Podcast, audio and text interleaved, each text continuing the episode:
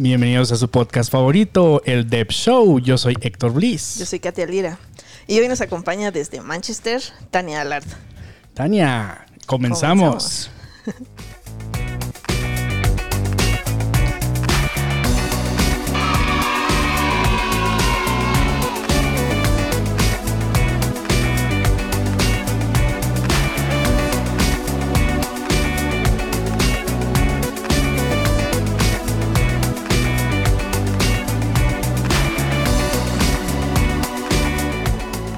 Así es, el día de hoy estoy más cómodo, Tania. Tania. sigo igual, sigo igual de jodido. Sigo igual de jodido, mi cerebro sigue confundido. Ya confundo a Katia con Tania. Sí. Y eso que no la conoces y ya es tu favorita. ya es mi favorita. Este, hemos estado toda esta semana, fíjate, esta semana es súper rara para mí. Apenas es martes, hay que decir primero. bueno, toda esta semana ha sido súper rara para mí. Estoy súper estresado, no he dormido suficiente, tengo mucho trabajo. Eh, estoy desarrollando un par de plataformas para varios clientes y, no he dormido. Más el, el, Dev Show, más el, el Fixer Camp. Literalmente soy un zombie. Tenemos Meetup al rato. Hay Meetup hoy en Central, anuncio de una vez. Hoy hay en Central Meetup a las, a las 7 de la noche. Voy a llevar playeras y stickers. Estoy súper jodido. Seguramente no voy a dormir hoy tampoco. Bien. Y, te vas a Pachuca mañana. Lo bueno que ya es viernes, ¿no? Casi, casi. Casi, ¿Cómo estás tú, Tania? Yo, Tania, estoy muy bien. Este, fíjate que he dormido muy bien.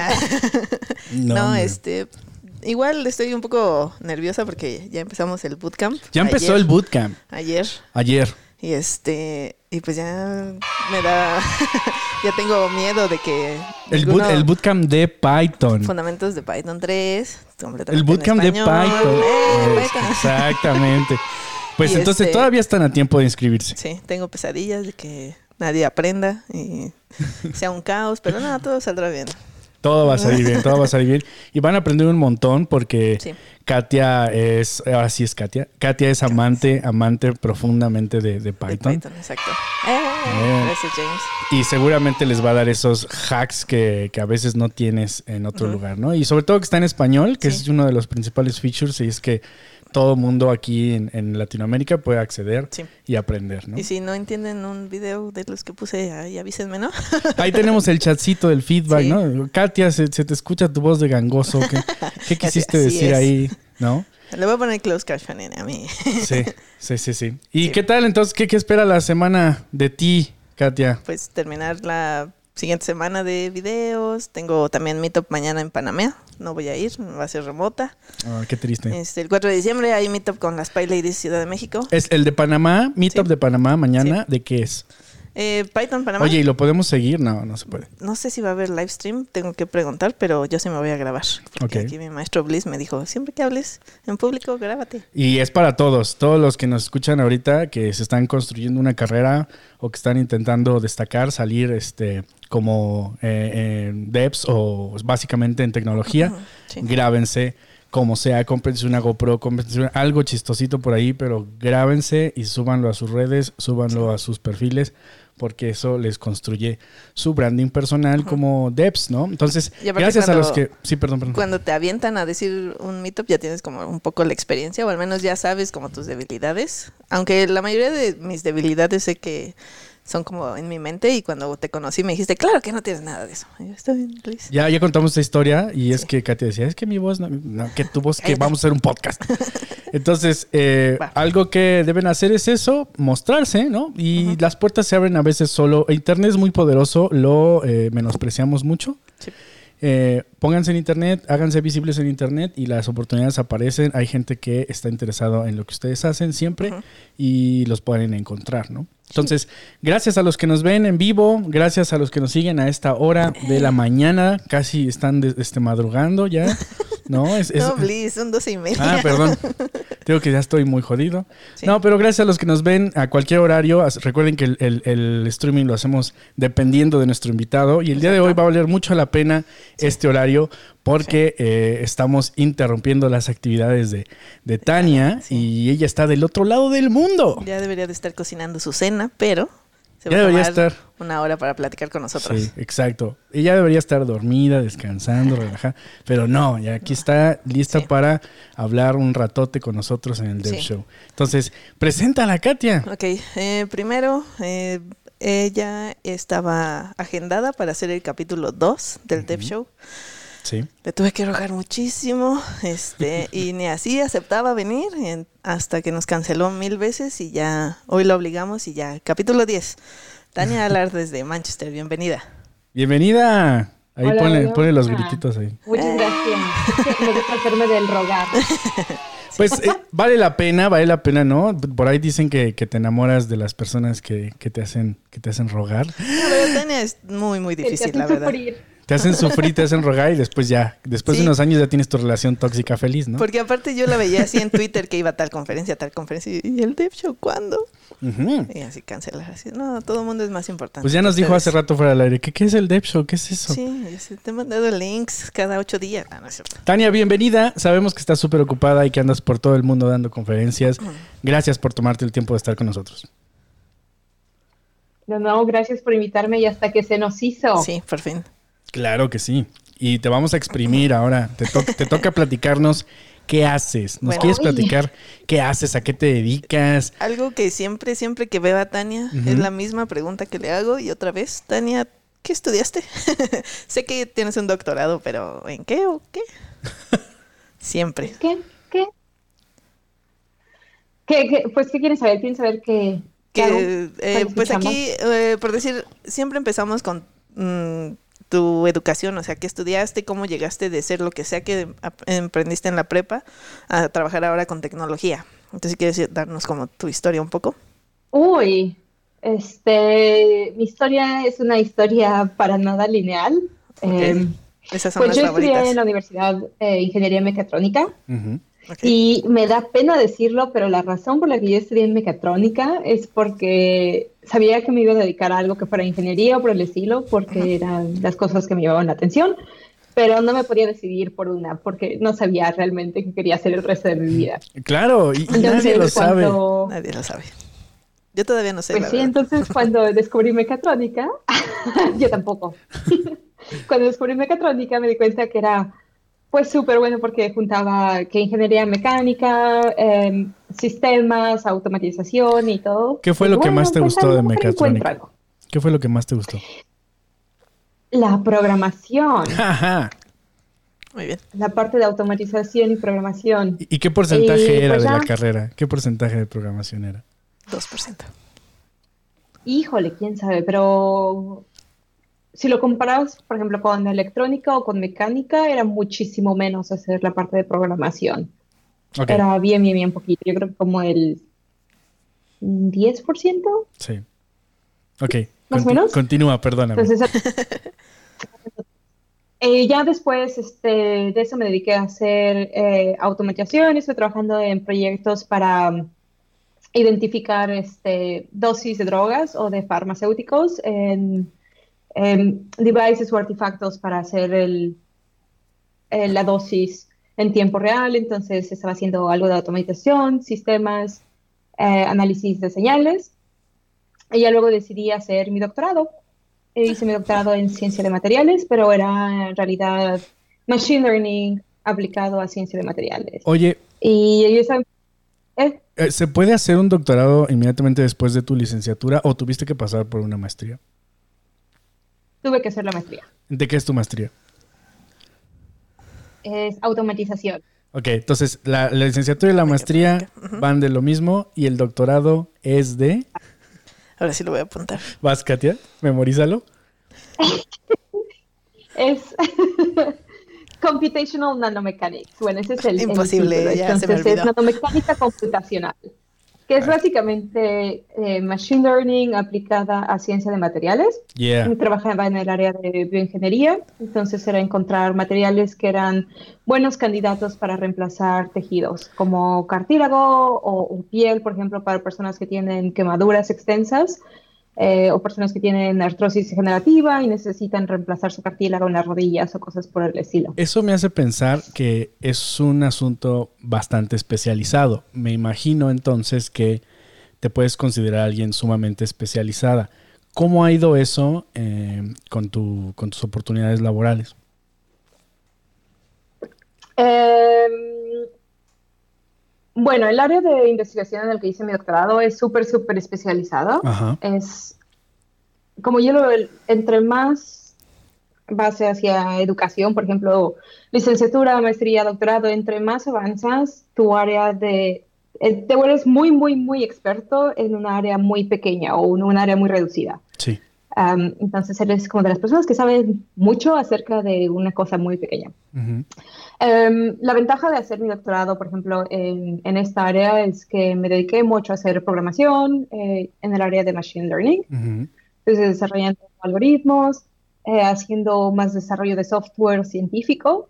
Y como empecé a hacer más, más, más software cada vez, entonces tuve que empezar a aprender eh, otras habilidades u otras tecnologías como, bueno, más control de versiones para código, hacer este, automatización de test o integración continua y un montón de cosas. Entonces, para poder ser una experta en un área súper, súper chiquita que casi a nadie le interesa, probablemente, entonces tuve que adquirir un montón de habilidades y le, aprender un montón de tecnologías. Y, terminaste eh, siendo, siendo developer. para mi carrera. Terminaste haciendo development. O sea, sí. dominando las herramientas del developer. Así es. Eh, a Tania le invitamos para que fuera ponente principal en PyCon Latam. Está... Y a mí, yo la verdad no conocía como mucho de lo que hacía. Y me gustó que tiene como un espíritu guerrero. Así de que le dicen, no, es que eso no se puede. Y dice, a ver, ¿cómo de que no se puede? ¿Nos puedes hablar un poquito de eso, Tania? ¿Por qué eres eh, necia? ¿Por qué eres necia, Tania? resumen de tu keynote? eh, en Python Latam hablé sobre un tema que para mí es muy, muy importante y es básicamente lo que definió el resto de mi carrera. Eh, cuando hice haciendo mi doctorado me di cuenta de que teníamos muchos problemas en academia, en el sentido de que yo hago mi investigación y escribo un artículo y te digo, mira, esto es lo que yo hice. Así es como la investigación se disemina en el mundo pero muy pocas personas eh, te, dan el código o los datos que usaron para llegar a, esos resultados. Entonces, en, este en ese trayecto yo me di cuenta, dije, bueno, ¿cómo es que yo puedo confiar en que tú hiciste lo que estás diciendo que hiciste si no puedo verificar? O sea, si no puedo correr tu código, si no puedo ver tus datos, ¿cómo es que yo de buena voluntad voy a creer que, que, que sí hiciste? Sí. Um, entonces, yo también por eso me, empecé a interesar mucho en todas estas buenas prácticas de software y cómo las podemos empezar a adaptar para, investigación, para, para software de ciencia o investigación. Y he estado trabajando mucho en un movimiento que se llama Research Software Engineering, que es ingeniería de software para investigación. Y es básicamente unir estos dos mundos que es 100% academia, 100% investigación, en donde lo más importante es cuántos artículos estás publicando, eh, si tienes grants, si tienes dinero, y, ya sabes, ese estatus de, ay, bueno, tengo un paper que 50 mil personas han citado, o bueno, más como 100 eh, personas han citado. como mi mamá en el área de software es, tengo esta plataforma o tengo esta herramienta que es súper, súper robusta, es escalable, este, tengo procesos para hacer, ya sabes, mis, mis textos, mis pruebas y verificar que todo esté de acuerdo a ciertas normas, que haya quality assurance, que mi data esté bien protegida y todo eso.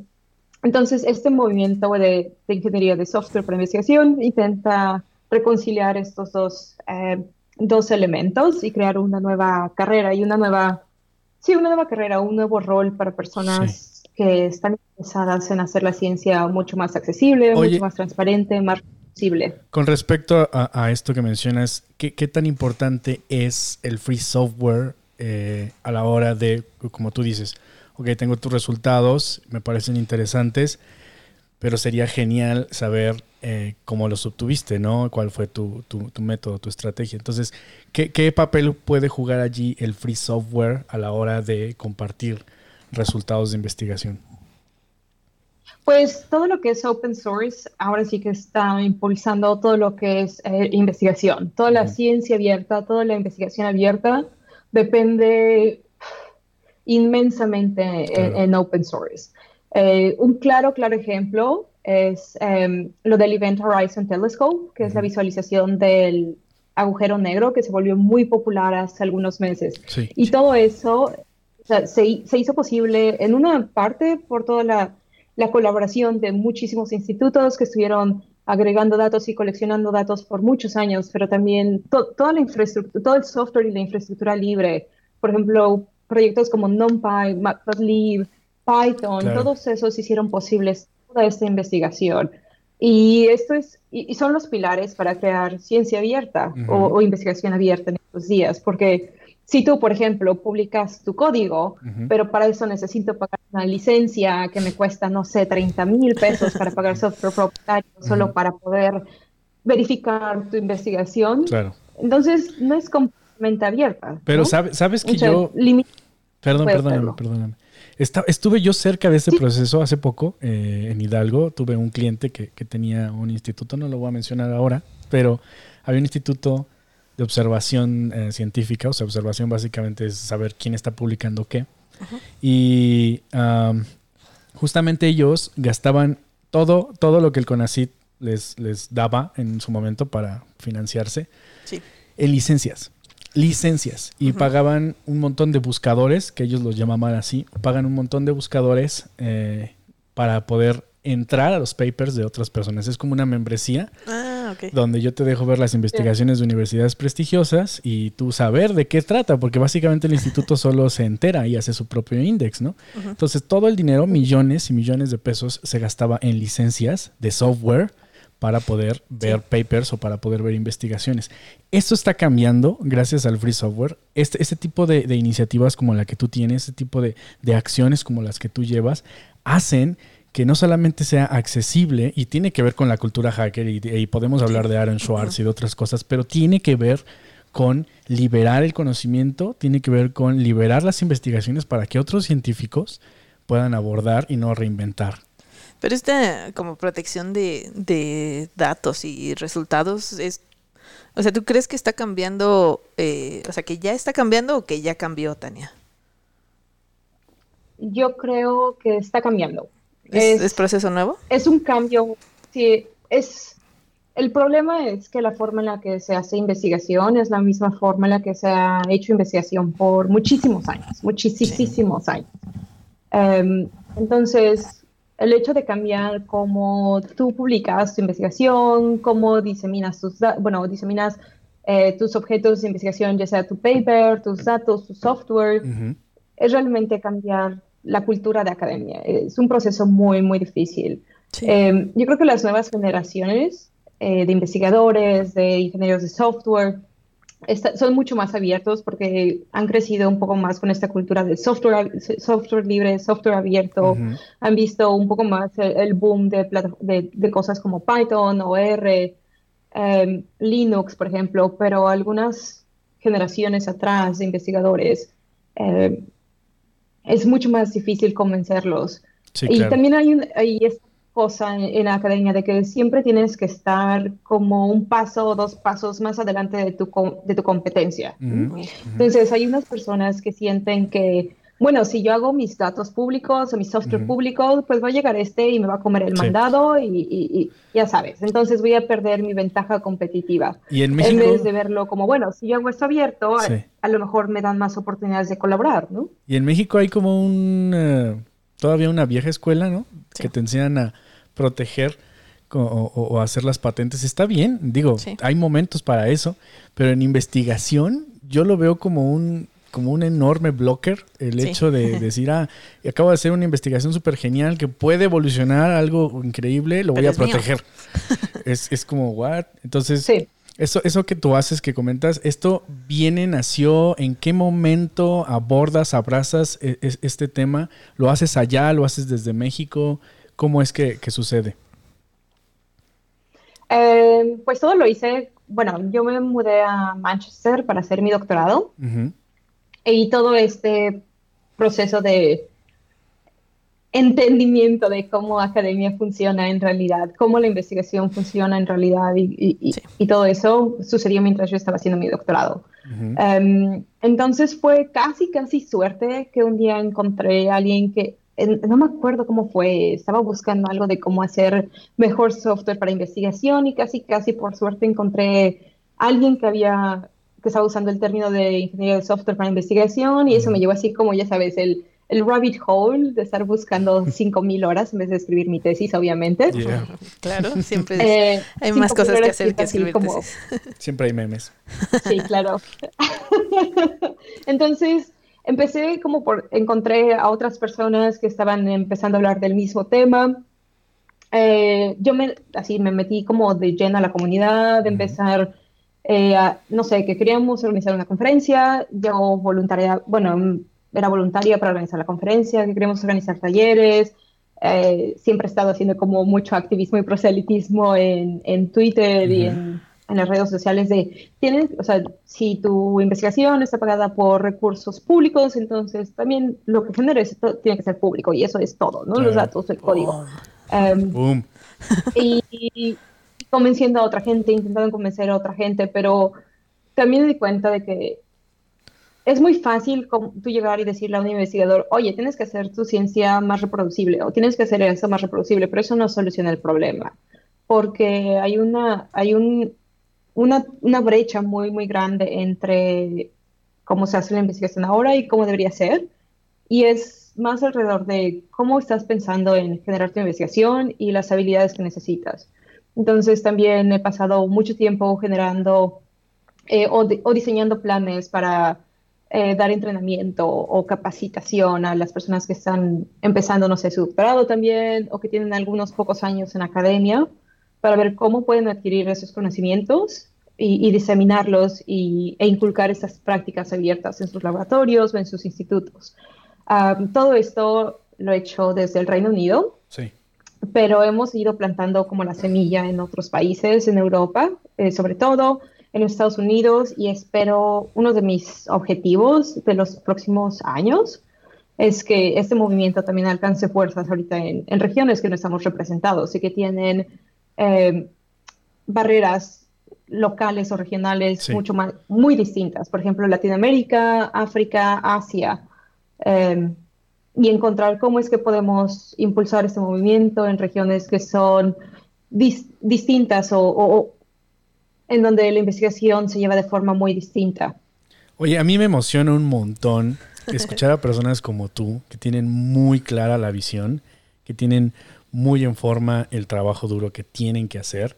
Y me emociona mucho más cuando sé que son latinos en general. En tu caso eres mexicana, eh, eh, eso es más cool todavía, pero en, general que son latinos y, y, que se abren paso, ¿no? Y que a veces terminan haciendo cosas extra que a veces a personas con pues, mejores ventajas eh, no hacen, ¿no? Entonces, ¿cómo, es, ¿cómo ha sido el camino de, tener que luchar con opiniones, tener que, tener que impulsar, tener que ser activista eh, y a la vez ser latina? Y podemos agregar ser mujer, ¿no? sí.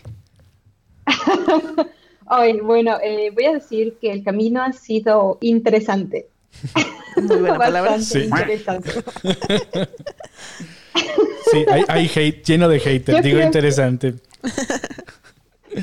Sí, sí, sí. Es, por, por un lado, creo que el, el, momento en el que descubrí este, este movimiento y me integré como, no sé, una, una, de las personas que al principio empezaron a, dar, a hacer más activismo y más trabajo alrededor de la comunidad, era un momento perfecto porque había muy pocas manos o, muy pocas personas que estaban dispuestas a hacer tanto trabajo. Eh, porque sí, es mucho trabajo, ¿no?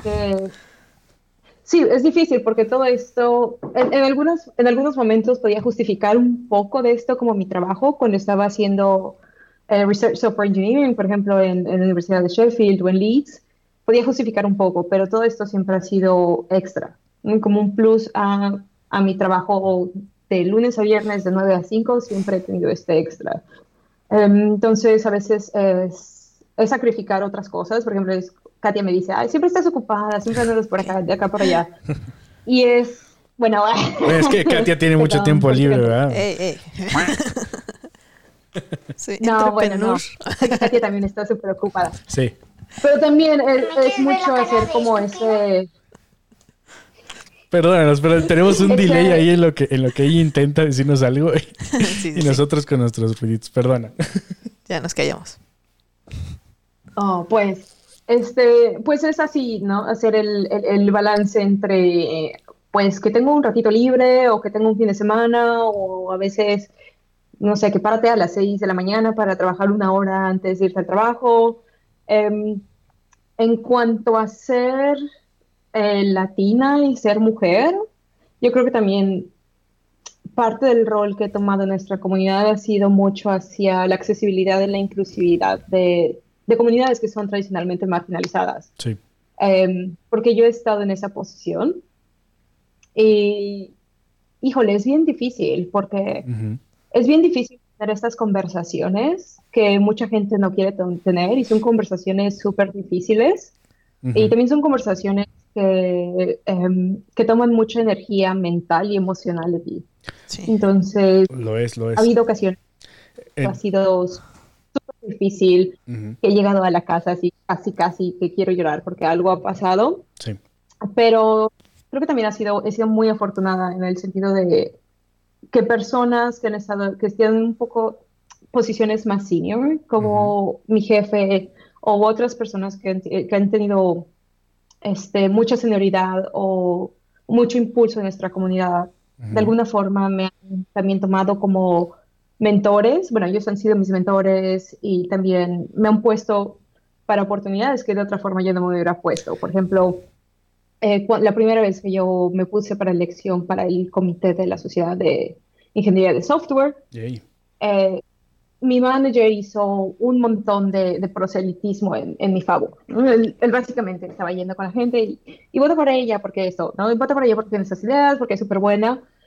Y el tener a alguien que es reconocido en la comunidad, alguien que tiene un poco más de eh, impacto, o no sé cómo se llame, impulso en su carrera, que, te esté, ayudando y te esté apoyando, creo que hecho, hizo un montón de diferencia para mí también em, empezar a establecerme dentro de la comunidad y en mi carrera y, en todo este movimiento. Creo que eso es lo que se tiene que hacer. O sea, desde, desde mi posición eh, es muy difícil para mí también abordar estos temas eh, o, llamarme feminista, ¿no? De alguna forma, que lo tengo yo muy claro, pero a veces lo dices y es como que, ¿qué? Feminazi, empieza, empieza el odio, hay mucho odio allá afuera. Últimamente ahorita en México hay, hay mucho movimiento acerca de, esto y, la, la, sociedad se polariza, se pierde un poco el, el foco de, del, del objetivo, el movimiento, un montón de cosas, pero eh, lo que tenemos que hacer, o lo que intentamos hacer también aquí en el Dev Show, es justamente dar este um, foro, ¿no? Donde la mayoría de nuestras invitadas son mujeres, mujeres que la están rompiendo en,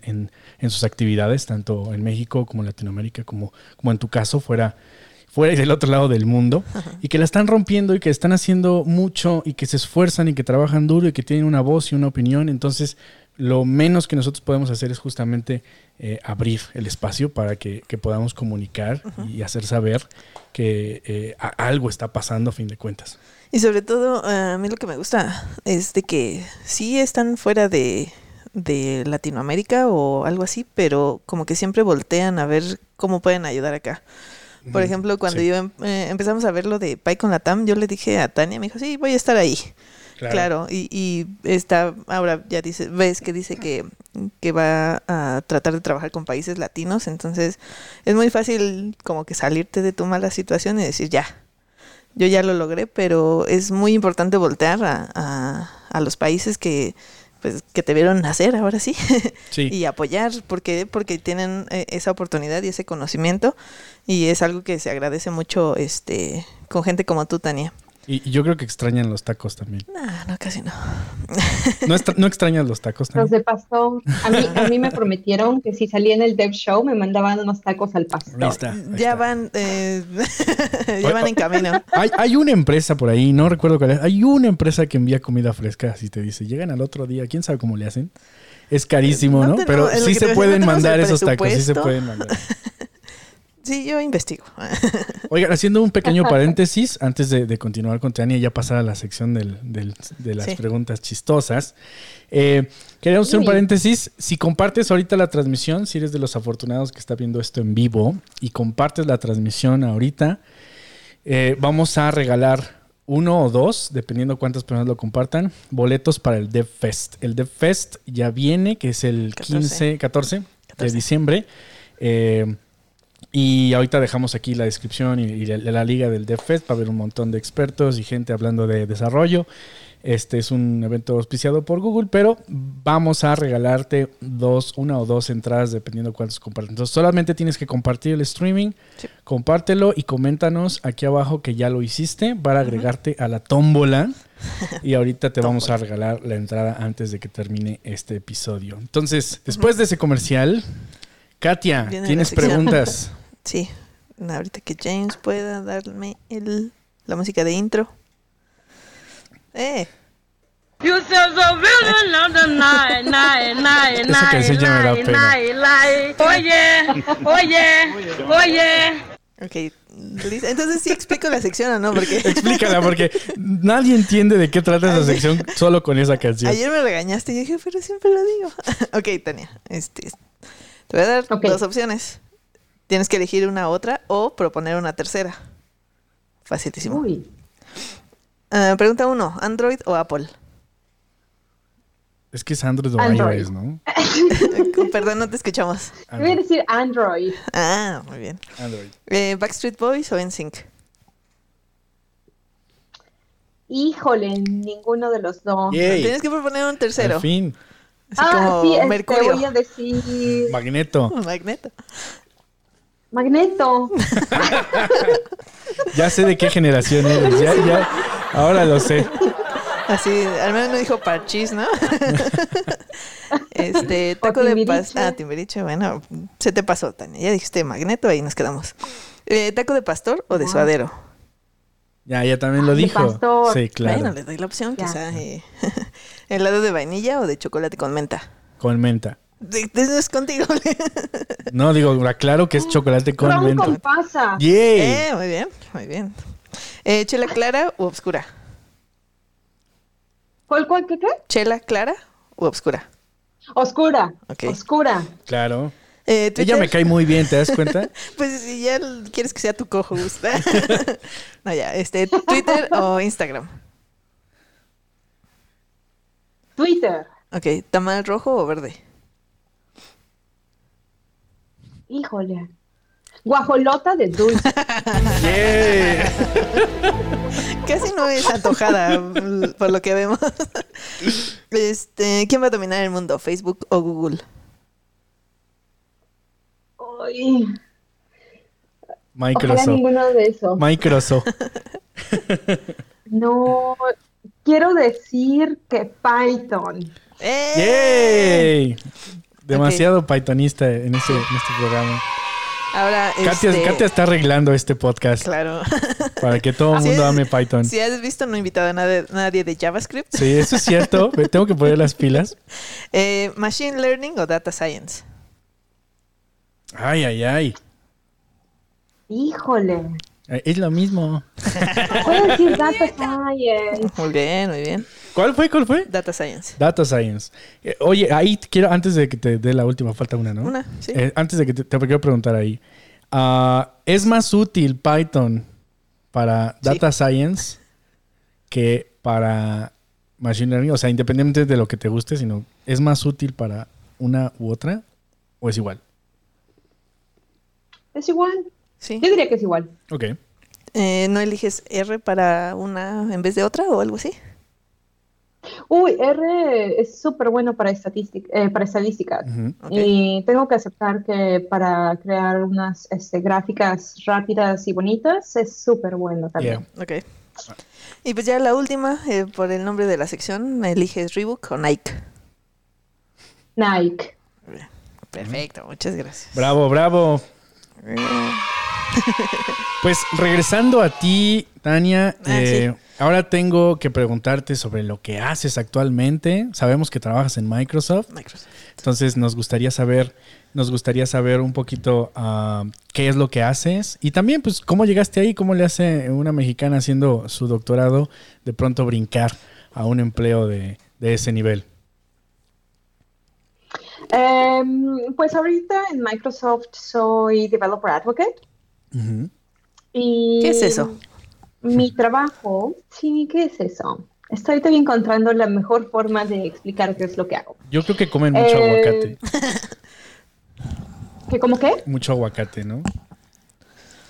Sí. Es un mal chiste, perdón. Aguacate rules. no, eh, pues eh, la base de mi trabajo es trabajar con developers alrededor del mundo para hacer su trabajo mejor, más, Mm. ya sea más eficiente, más robusto, más sustentable, más abierto. Eh, por, el, por el background que tengo, trabajo mucho con investigadores, con personas que hacen software para investigación, personas que hacen machine learning, comunidad eh, de open source. Sí. Entonces, gran parte de mi trabajo es desarrollar contenido para ellos, trabajar con nuestros equipos de ingeniería para desarrollar herramientas que ayuden a, a estas comunidades a hacer su trabajo mejor, más eficiente. Y ya, es, un, es un trabajo de ingeniería. Hago mucho código, mucha programación Y- todavía. ¿Y parte de tu trabajo es ir a dar las tantas charlas que das o eso es por algo tuyo? Es, yo creo que de mi trabajo es una, es una pequeña parte, pero es la parte como más pública. Ok. Es, es una parte en la que la gente eh, lo nota mucho. Pero detrás de eso está todo el trabajo de ingeniería, desarrollar código, desarrollar contenido, escribir documentación. Eh, sí, Eh, ayer platicábamos con, con Bea, tal vez la ubicas.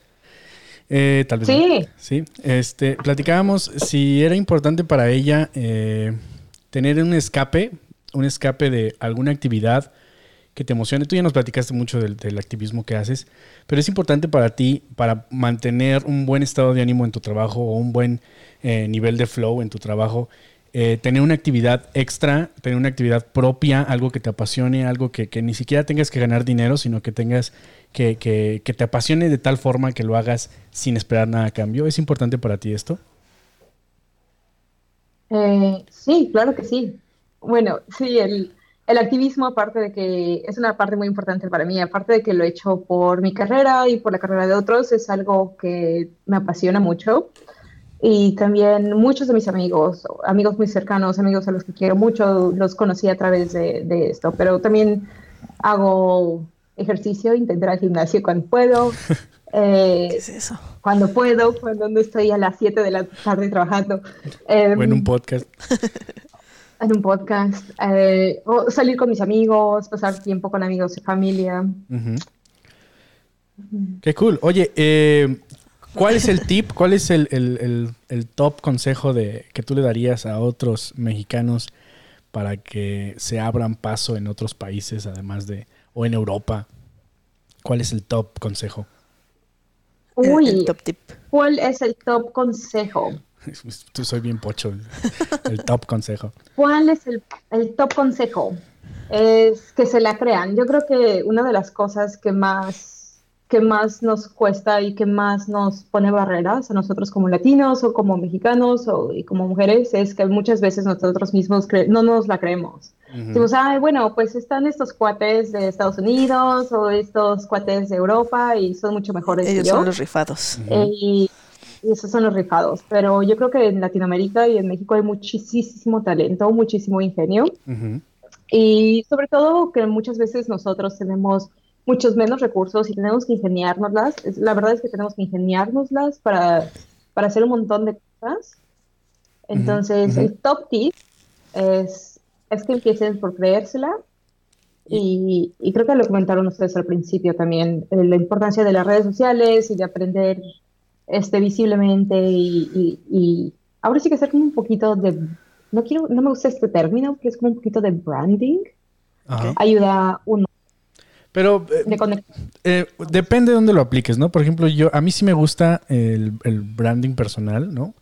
Eh, porque, por ejemplo, tú tienes branding. O sea, si, si, te, si te invitan a una charla, si, conoce, si, si leen o conocen tus investigaciones, si te reconoces, como tú decías, este proselitismo que hacen a veces, o voten por ella porque ella esto.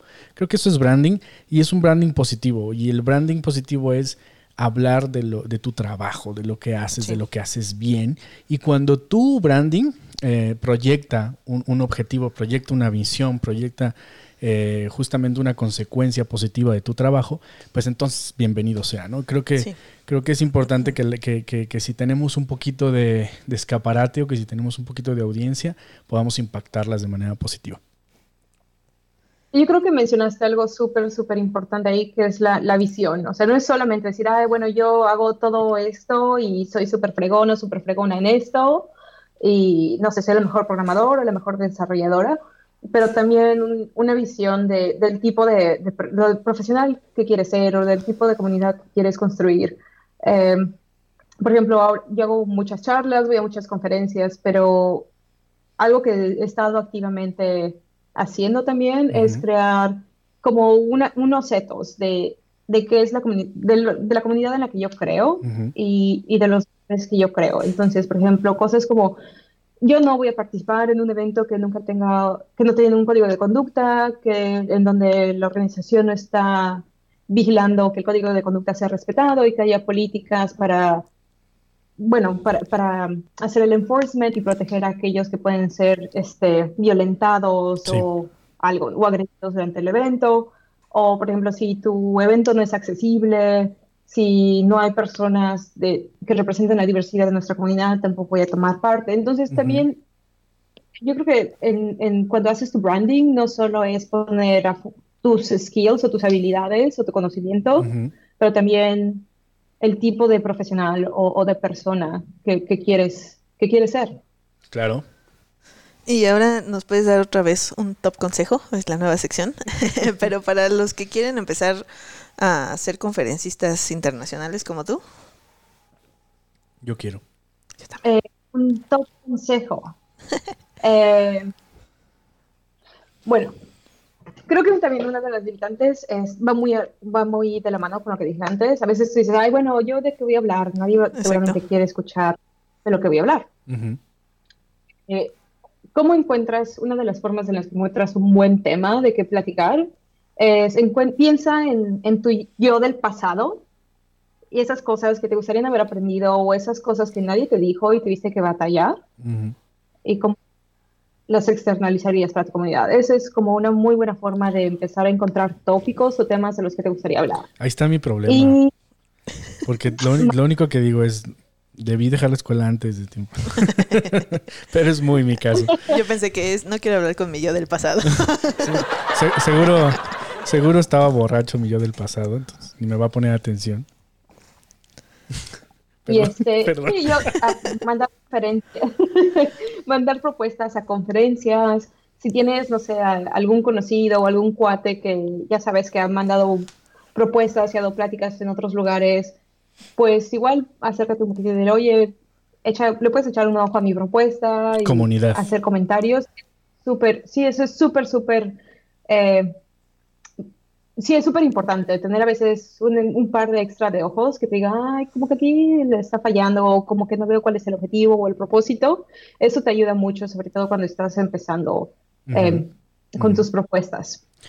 Es súper importante eh, eh, lo, que, lo que nos comentas. Eh, es, es, yo, yo me quedo mucho con el créetela, ¿no? Hay que creérsela como mexicanos, como latinos. El, el, decir sí se puede, podemos hacerlo. Hay personas que lo están haciendo y puedes poner la misma, el mismo esfuerzo, la misma energía que pone cualquier otra persona de cualquier otro país.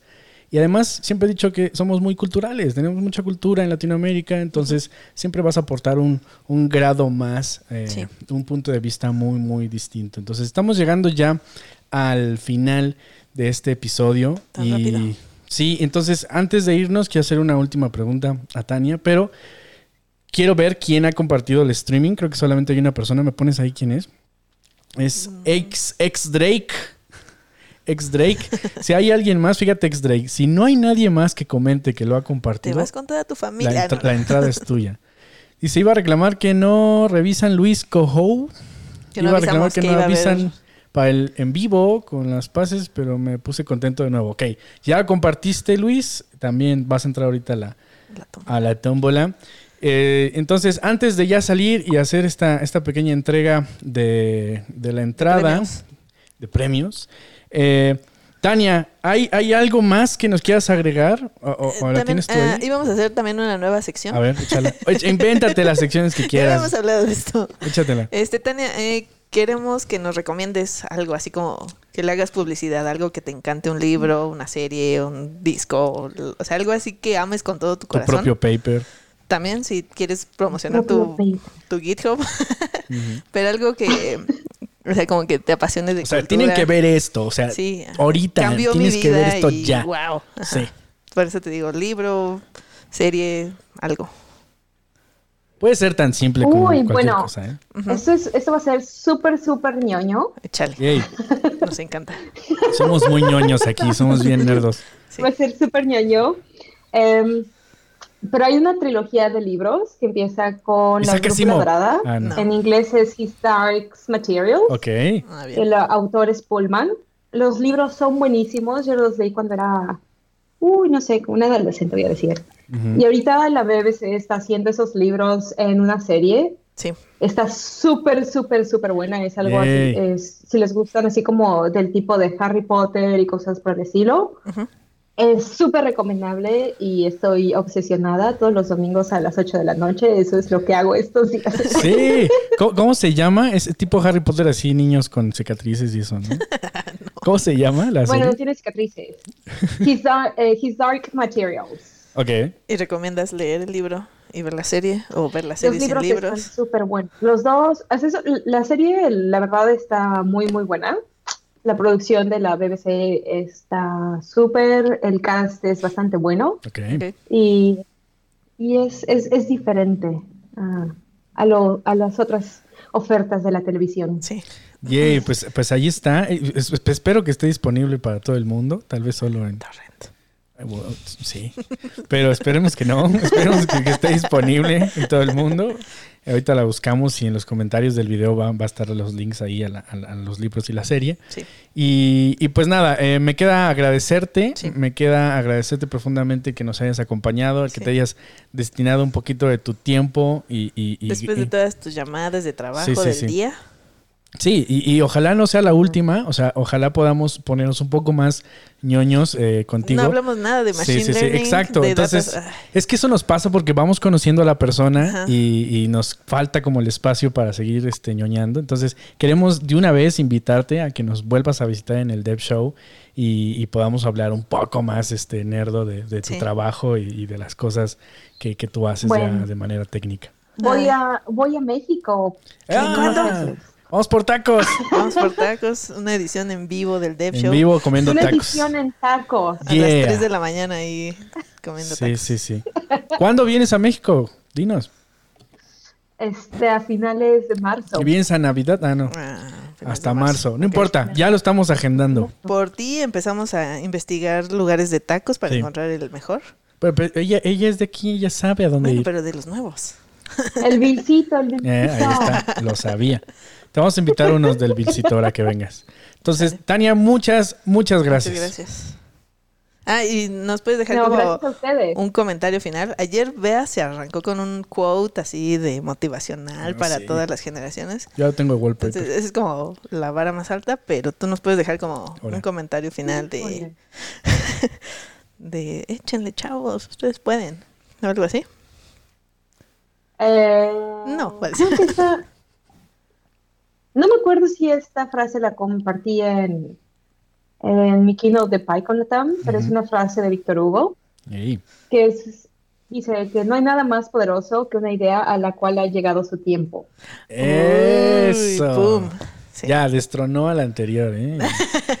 vamos a ponerlo a votación porque... Al próximo episodio vamos a votar las frases que nos han dejado para ver cuál es la más cool. Sí.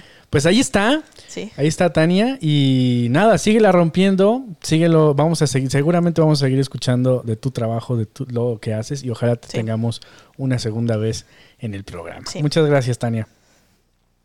Gracias. Hasta luego. Y Katia, tienes un comercial, eh, que hacer antes de que eh, salgamos ya de esta transmisión. Échatelo. Pues es, la última vez que lo vas a hacer. Es lo que te voy a decir. Todavía, eh, por ser cuates del Dev Show, este, esta semana se pueden inscribir al Bootcamp. Esta semana estamos haciendo pre-work, entonces instalando todo, creando cuentas, etcétera. Entonces no es muy tarde para que se inscriban.